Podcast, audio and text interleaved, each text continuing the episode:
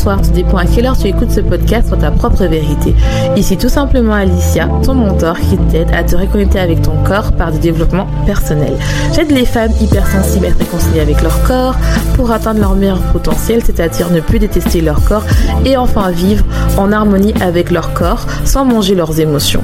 Ce sont des femmes hypersensibles qui s'oublient, ont peur de leurs émotions et préfèrent aider les autres. Leur seul moment de plaisir est de manger pour oublier ce mal-être et leur sentiment de honte de soi. Mais aujourd'hui, elles ont compris que cette pratique qu'elles appréciaient autrefois devient un poids.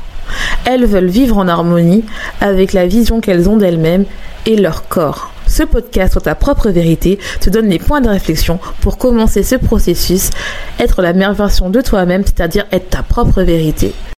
J'espère que tu vas bien, j'espère que tu as passé une bonne semaine et si c'est pas le cas, j'espère que tu vas passer un bon moment avec moi. Je t'invite à t'abonner si tu es nouveau, car chaque semaine, je t'apporte des conseils sur l'alimentation émotionnelle, la gestion des émotions, la séparation de soi, l'amour de soi et l'amour de son corps. Bonsoir, j'espère que tu vas bien. Aujourd'hui, on va te parler de comment aider une personne qu'on aime qui souffre d'une TCA ou qui mange ses émotions. Sachant que là, on est en fin d'année, il y a beaucoup de déclencheurs et on a envie de l'aider. Euh, parce qu'on soupçonne ou bien on sait que cette personne-là, elle souffre et on aimerait l'aider. Donc je t'invite à t'installer sur ton fauteuil préféré ou sur ton lit, à prendre une boisson chaude ou froide.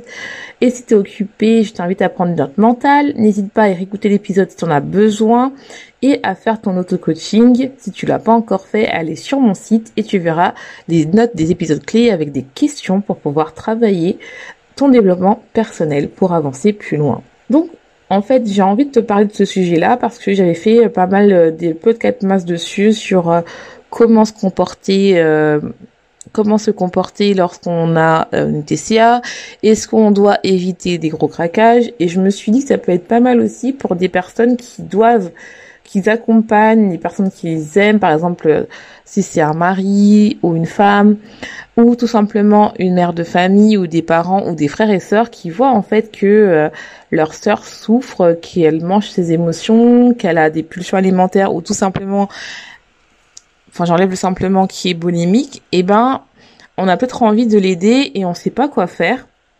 Et donc en fait, j'aimerais apporter un peu des euh, à mon niveau euh, des euh, des idées, des conseils pour pouvoir accompagner une personne qui souffre de TCA. Je t'invite aussi à écouter l'épisode de Denis Navato parce que c'est vraiment complément de celui-là parce que je me suis dit que ça peut être vraiment pas mal d'écouter ce, cet épisode-là parce que ça montre très bien que on ne peut pas forcer une personne à vouloir s'en sortir. C'est très important de le dire. Le, la guérison doit venir de la personne elle-même, mais euh, c'est pas parce que la personne n'est pas prête à euh, ne pas se soigner ou pas se guérir qu'on doit rester là à rien faire. On peut trouver des solutions, on peut l'accompagner et je t'inviterai à euh, écouter cet épisode si ça, te concerne. Et aussi ça peut t'aider toi aussi même si tu euh, tu es la personne qui souffre à comprendre aussi que des fois l'entourage ils sont peut-être maladroits mais c'est juste parce qu'ils veulent t'aider. Donc je pense que c'est pas mal. Et euh, je tiens à te dire aussi que lorsqu'on mange ses émotions je, mets honte parce que je mangeais avant mes émotions et qu'on a des pulsions alimentaires ou euh, ou simplement tu es boulimique j'enlève simplement désolé c'est juste une manière de parler tu te fais vomir, et eh ben ce sont des pratiques qui se font dans le secret car on en a honte. Et c'est quelque chose qu'on fait pour se couper de nos émotions ou euh, pour se rassurer ou tout simplement parce qu'on est stressé euh, ou qu'on s'ennuie. Donc c'est vraiment quelque chose que tu dois comprendre que pour la personne qui nous accompagne, c'est quelque chose de compliqué. Et euh, aussi, on a marre d'en parler parce que c'est quelque chose qui est honteux, c'est quelque chose qu'on fait dans le secret. C'est quelque chose aussi qui est vu par la société de quelque chose de mal parce que quand tu n'es pas dans cette situation là, les gens ne comprennent pas que pour toi manger c'est quand c'est compliqué, c'est paradoxal, c'est c'est voilà parce qu'au final on te dit que oui euh, il faut manger 5 fruits et légumes par jour mais d'un autre côté euh, les l'alimentation tout ce qui est euh, tu ne peux pas t'en couper Et euh, c'est pas juste entre guillemets euh, de d'arrêter de manger du sucre ou d'arrêter de manger du chocolat ou d'arrêter de manger du fromage, c'est beaucoup plus que ça parce qu'il y a des gens qui euh, binge, qui mangent des émotions sur des aliments entre guillemets sains, même si vous savez que je n'aime pas ce terme-là, que ça peut être des légumes, ça peut être des carottes, parce que en fait l'alimentation quand tu vas mal, eh ben c'est pas la réponse en fait tout simplement. Et quand tu n'auras pas c'est juste le sommet de l'asperge et tant que tu ne cherches pas la cause tant que tu pas à comprendre pourquoi tu n'es pas aligné tant que tu pas à être dans les cinq connexions de la féminité eh ben tu vas manger. Et donc en fait c'est pour te rendre compte que euh, lorsque tu commences à l'entourage quand on commence à rendre compte qu'il y a un problème avec l'alimentation c'est c'est compliqué pour eux de savoir comment se comporter. Et euh, aussi, il faut aussi comprendre que tant que la personne n'a pas envie de s'en sortir de ce trouble, eh ben, ça sert à rien parce qu'elle va se braquer, elle va être irritable, elle va être euh, en colère et ça, c'est pas bon. Et c'est aussi humain, vous inquiétez pas, hein, de vouloir sortir la personne de son trouble car on ne veut pas qu'elle souffre. Et donc en fait, je veux vraiment que tu comprennes que euh, il n'y a pas de solution miracle, il n'y a pas une solution euh, clé parce que c'est chaque situation est euh, différente parce qu'on est des, êtres différents et uniques. Et donc en fait je pense que ces conseils peuvent être appliqués mais n'oubliez pas si vous avez vraiment besoin d'aide n'hésitez pas à contacter un thérapeute un médecin pour euh, vous accompagner vous aussi parce que je pense aussi que les personnes qui accompagnent les personnes qui souffrent de TCA doivent aussi se faire accompagner parce que c'est quand même dur euh, d'avoir quelqu'un qui mange ses émotions, qui est dans le contrôle alimentaire. Donc c'est vraiment important que ce soit de l'anorexie, de la boulimie ou de l'hyperphagie ou euh, tu manges compulsivement ou il y a d'autres euh, maladies du trouble de comportement alimentaire et aussi que tu manges tes émotions, c'est important aussi de de se faire accompagner pour les accompagnants. On va dire ça comme ça. Et donc en fait, je tiens vraiment à te dire que le fait de manger ses émotions, le fait d'être d'avoir un trouble alimentaire, ça n'a rien à voir avec un poids, une morphologie. Il faut arrêter de, de, de penser que euh, c'est par rapport à une morphologie. Pourquoi je dis ça? Parce que c'est super culpabilisant euh, que des gens n'osent pas en parler parce qu'ils n'ont pas entre guillemets le bon physique, le bon poids, la prise de poids. Et donc en fait ça peut euh, faire en sorte que on te culpabilise par rapport euh, au fait que par exemple tu n'as pas le bon poids, oh tu n'es pas grosse et donc pourquoi tu manges tes émotions?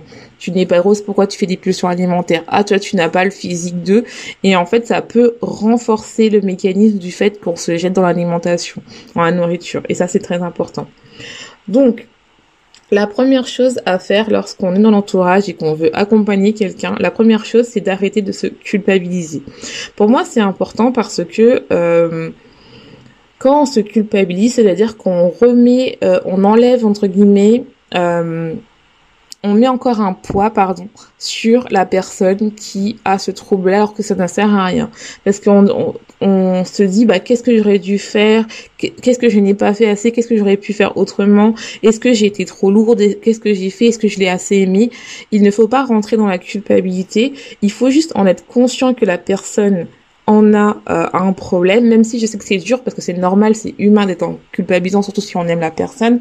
Mais lorsque on rentre dans la culpabilité, eh ben on rajoute un poids à la personne et ça peut encore continuer à qu'elle mange ses émotions, ce qui est paradoxal parce que il y a quand même quelque chose qui est entre vous qui fait peut-être qu'elle pousse, mais quand vous culpabilisez, j'aurais dû faire ça et lui parler en disant mais qu'est-ce que j'ai pas fait, qu'est-ce que j'ai pas fait, ça donne encore de la culpabilité et ce n'est pas bon. Donc il faut arrêter de tourner le problème autour de vous parce que en fait le problème ce n'est pas vous mais c'est un problème en fait qui fait que la personne a peut-être s'était peut-être senti a eu l'impression de que c'était à cause de vous. Mais c'est pas votre faute vous voyez? Donc c'est important de comprendre que il faut enlever euh, cette culpabilité, ça ne sert à rien. Vaut mieux en parler de manière légère et neutre que plutôt prendre la culpabilité. La seconde chose à faire, c'est de se pardonner parce que qui dit culpabilité, c'est-à-dire qu'on s'en veut, il faut aussi se pardonner de ne pas avoir vu ou de pas avoir vu tôt ou de pas euh, entre guillemets, il y a plusieurs sortes de pardon. Je pense il y a plusieurs états dans le pardon. Il y a le fait un de, de, de, pas de ne pas avoir vu, deux euh, de ne pas avoir vu assez tôt et deuxième trois peut-être d'être d'être allé trop dur envers cette personne ou euh, de pas bien savoir lui parler ou de pas bien savoir l'aider ou peut-être d'être trop dans le de contrôle de vouloir arranger le problème euh, très rapidement alors que c'est un problème qui peut prendre du temps et c'est normal en fait. Donc faut vraiment comprendre que il faut vraiment se rendre compte que euh, c'est quelque chose que c'est important de se dire que c'est important. Et surtout que si vous vous euh, pardonnez pas de ne pas avoir vu le problème tôt de votre fille, de votre compagne, eh ben c'est important ou de vos compagnons parce que c'est pas que destiné aux femmes c'est il faut se dire c'est quelque chose qui est caché. C'est-à-dire que moi j'ai des clientes qui mangent leurs émotions dans leur voiture. Euh, ou que qui mangent uniquement durant le week-end des grosses quantités pour que en fait ça se fait un, un sort de cheat meal. Il y en a qui mangent quand personne n'est là à la maison, c'est-à-dire qu'elles sont femmes au foyer et donc elles mangent quand personne n'est là. Il y en a qui mangent en cachet dans la voiture, euh, dans, dans leur chambre parce qu'elles ont des cachettes secrètes. Donc, je m'inclus dedans parce que moi avant quand j'étais plus jeune j'avais des sortes de, de recettes secrètes où je mangeais dans ma chambre. Ce qui faisait que mes parents ils ne pouvaient pas voir ou pas savoir. Ils voyaient des fois des paquets de chips, des paquets de bonbons, mais ils savaient pas quelle quantité je mangeais. Donc, je ne peux pas leur en vouloir de l'avoir pas vu. Vous voyez Et vous aussi, c'est pareil. Alors que moi, en fait, au final, je n'ai plus ce problème-là alimentaire. Et finalement, je leur, je leur en veux pas. Vous voyez Enfin, tu vois. La troisième chose à faire est euh, de ne pas changer votre comportement. C'est-à-dire que c'est c'est c'est compliqué à faire, mais il ne faut pas que en fait dès que vous savez que vous changez, que vous la traitez peut-être euh, comme une petite chose fragile ou peut-être d'être trop dur avec elle ou, lui faire des phrases telles que ah ça y est tu vas te lâcher. Ah ça y est tu vas euh, euh c'est ton moment vraiment des phrases qui sont dures mais je sais que c'est c'est pas facile à le faire parce que on tient la personne et on a l'impression que des fois d'être dur avec elle, ça va lui faire un un électrochoc ou peut-être d'être un peu plus tendre, ça va peut-être l'aider, mais peut-être que c'est mieux que que vous demandez quel comportement vous voulez qu'elle que que la personne ait avec vous. C'est-à-dire que si je peux être claire, c'est-à-dire demander à cette personne-là qui a ce trouble-là, comment veux-tu que je me porte? Est-ce que euh, que je me comporte avec toi? Est-ce que tu veux que je sois plus gentil Est-ce que tu veux que je t'aide? Est-ce que tu vraiment essayer de lui faire faire conscience que elle a du pouvoir dans cette relation là et que c'est un travail d'équipe qu'elle n'est pas toute seule. Parce que finalement la personne, elle se sent seule, elle se sent incomprise et elle se sent en fait au final un peu euh, en désarroi vis-à-vis de son problème parce qu'elle a une relation amour-haine.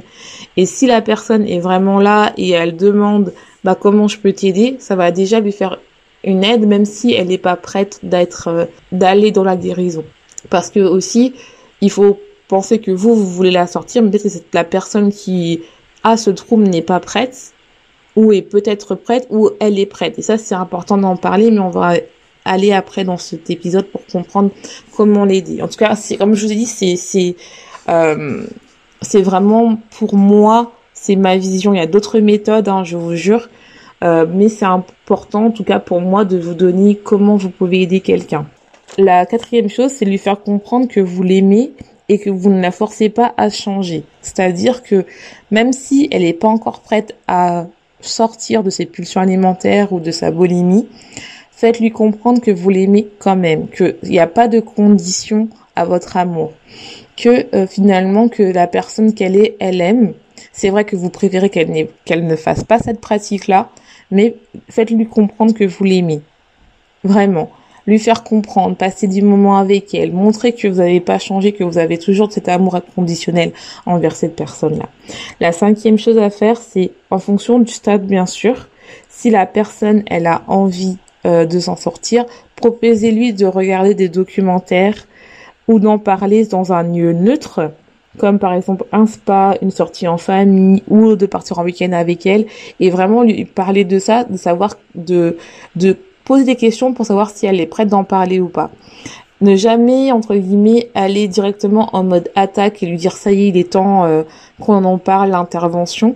Je pense que ça peut braquer euh, certaines personnes, mais bien sûr ça dépend aussi de la personne que vous avez en face, hein, bien sûr mais plutôt toujours demander d'en parler avec des astuces telles que des documentaires euh, ou par exemple bah, partir en vacances ensemble et puis dans un moment neutre bah, vous parlez de ça parce que la personne ne sera pas sur ses gardes et elle va commencer à s'ouvrir à vous tranquillement parce que en fait vous avez mis les conditions pour qu'elle en parle. La sixième chose, c'est euh, vraiment regarder si la personne vous demande de l'aide. Regardez ensemble des centres spécialisés, des psychologues ou des coachs, ou des points qu'est-ce qu'elle veut pour que elle puisse vraiment travailler sur ses troubles alimentaires. Vraiment ça, c'est important parce que en fait, ça vous montre aussi que vous, vous pouvez aider la personne, mais qu'elle aussi, elle est active de sa propre guérison, parce qu'on ne peut pas sauver les gens, les gens se sauvent tout seuls, et quand vous travaillez ensemble, ça va vous-même vous aider à vous dire que vous avez participé à sa guérison, et elle-même va se sentir qu'elle n'est pas seule. Et la septième chose, c'est le fait d'être patient, parce que c'est normal que il y a des rechutes, c'est normal, parce que pour guérir d'un trouble, alimentaire. Il y a des jours, il y aura des mois où il va rien se passer, tout va bien, puis il y a des mois, des fois, on, fait plusieurs chutes, puis après, on, on recommence euh, à elle est bien, puis on recommence à faire des chutes jusqu'à ce qu'on ne fait plus de cris alimentaires. Donc, ce qui est important, c'est ça, c'est toujours être dans la patience, dans la bienveillance, à toujours être là et tout, à vous dire que ça va marcher si vous croyez en elle et que elle, elle croit en elle. Et ça peut prendre du temps. Je vous jure, ça peut prendre du temps. C'est que c'est un trouble qui est vraiment insinueux, qui est là, qui prend son chemin, qui est très dans le contrôle, dans le poids, mine de rien, parce que c'est vraiment ça. Et euh, vraiment, c'est pour ça que je dis beaucoup qu'il ne faut pas complimenter sur une perte de poids ou une prise de poids. Ça ne sert à rien. Vous aimez la personne, surtout là, vous rentrez, euh, vous avez peut-être retrouvé des personnes, ça fait longtemps que vous avez vu. Je sais que ça peut apparaître bête, mais arrêtez de complimenter ou de dire ah bah toi t'as grossi, oh toi t'as maigri. Vous ne savez pas ce qui se passe derrière. Euh, quand la personne n'est plus avec là en fait derrière les portes vous ne savez pas ce qui se passe et c'est important de de se dire qu'il faut arrêter de complimenter les gens pour une perte de poids. Je dis pas que c'est mal si la personne elle aime bien ça, c'est pas ce que je dis, mais des fois la personne, elle, les gens ont un trouble alimentaire et vous ne savez pas, et vous la complimentez, elle va tout faire pour rester dans ce dans, dans ce schéma-là parce qu'elle se dit que bah c'est quand je suis mince qu'on me complimente quoi. Vous voyez. En tout cas, j'espère que cet épisode t'aura plu. Je te laisse, je te souhaite une bonne soirée, une bonne journée, tout dépend à cœur tu écoutes ce podcast. Et n'oublie pas, sois ta propre vérité.